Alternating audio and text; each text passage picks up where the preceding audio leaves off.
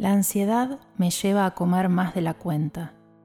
Esta es una afirmación que se hacen muchas personas cuando analizan por qué tienen malos hábitos que les lleva a aumentar de peso fácilmente. Vivimos en una sociedad orientada hacia el logro. Muchas veces no nos damos cuenta, pero cada día es una carrera contra el reloj para poder llegar a todo. Toda esta presión genera estrés y ansiedad, que se acumulan a lo largo del día y cuando llega la noche, de repente aparece un impulso que no podemos controlar. No es hambre, pero se confunde con hambre. Son emociones o tensiones acumuladas a lo largo del día, y es fácil que la comida se convierta en el refugio donde calmar esas emociones momentáneamente. La ansiedad puede llevar a comer más de la cuenta o de forma inconsciente, y esto puede generar culpa o vergüenza y a su vez más ansiedad. Este es el círculo vicioso que persigue a muchas personas a lo largo de su vida. ¿Cómo se puede romper con el círculo vicioso ansiedad, comer, más ansiedad? La alimentación consciente nos ayuda a parar el piloto automático que lleva a actuar y comer de forma inconsciente cultivando el estado de presencia y el autocuidado a lo largo del día.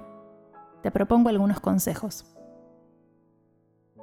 Buscar pequeños espacios de tres minutos donde poder practicar la respiración consciente y poder revisar cómo estás en ese momento, dónde se manifiesta el estrés.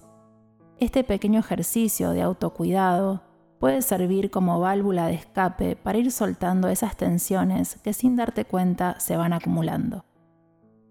¿Qué sensaciones, pensamientos o emociones estoy teniendo en este momento? Al hacerlo, es importante pensar en la intención de esos minutos, dedicar un tiempo, aunque sea pequeño, para el cuidado, y cuanto más se practique, mejores resultados se obtienen.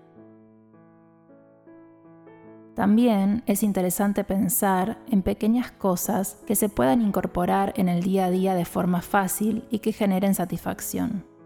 Si todo el día se está volcado en el hacer, se necesitarán pequeños espacios donde el objetivo simplemente sea ser, disfrutar, vivir. Puede ser hacer deporte, pasear, pero si el día a día está muy complicado, también puede ser válida alguna actividad que tan solo ocupe 10 minutos, como hacer estiramientos conscientes, pintar, tejer, leer, una ducha relajante e incluso no hacer nada.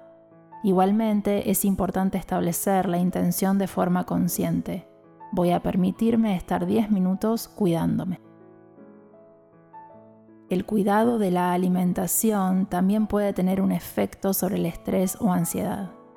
Si se desayuna un café con leche y media lunas y no se come nada más hasta la hora de la comida, el sistema nervioso y todo el organismo estarán malnutridos la energía será baja y se tendrá más necesidad de ingerir azúcares para obtener esa energía que se le está negando.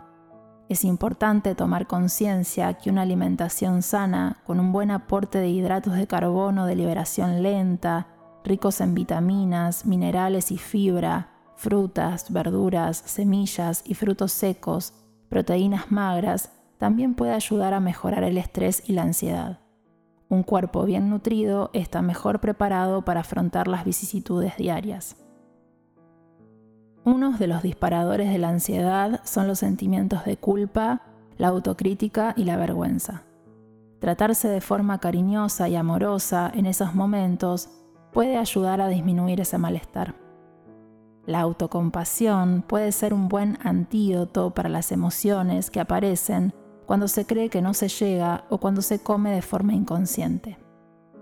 Si aún así sentís la necesidad de comer o picotear descontroladamente, desde la alimentación consciente, hacemos una invitación a estar presente también en eso, conectarse con el cuerpo para observar y sentir dónde y cómo aparece el hambre físico real y diferenciarlo del impulso que lleva a comer. El objetivo es poder conseguir un pequeño espacio para poder parar ese piloto automático y así dar una respuesta diferente a comer. Ese espacio lo podemos generar poniendo atención a eso que se siente. ¿Dónde y cómo siento la ansiedad o el estrés en el cuerpo? ¿Dónde y cómo siento el hambre real en el cuerpo? Te invito a que practiques este ejercicio. Busca un lugar tranquilo, cerra los ojos, hace unas cuantas respiraciones y toma conciencia del cuerpo, de las sensaciones físicas. Lleva la atención a tu estómago y valora cuánta hambre tenés en una escala del 0 al 10. Si decidís que no es hambre, Pensa en una estrategia para poder calmar esa emoción. Puede ser meditar, practicar yoga, dar un paseo consciente, leer. Es interesante que sea algo que no esté asociado a comer, como mirar la televisión, para poder así romper con ese hábito. Si decidís que sí sentís hambre, prepárate algo de comer, sentate y comelo de la forma más consciente posible. Espero que te haya resultado interesante. Si crees que necesitas más ayuda para poner paz a tu relación con la comida y cuidarte, estaré encantada de explicarte cómo te puedo ayudar.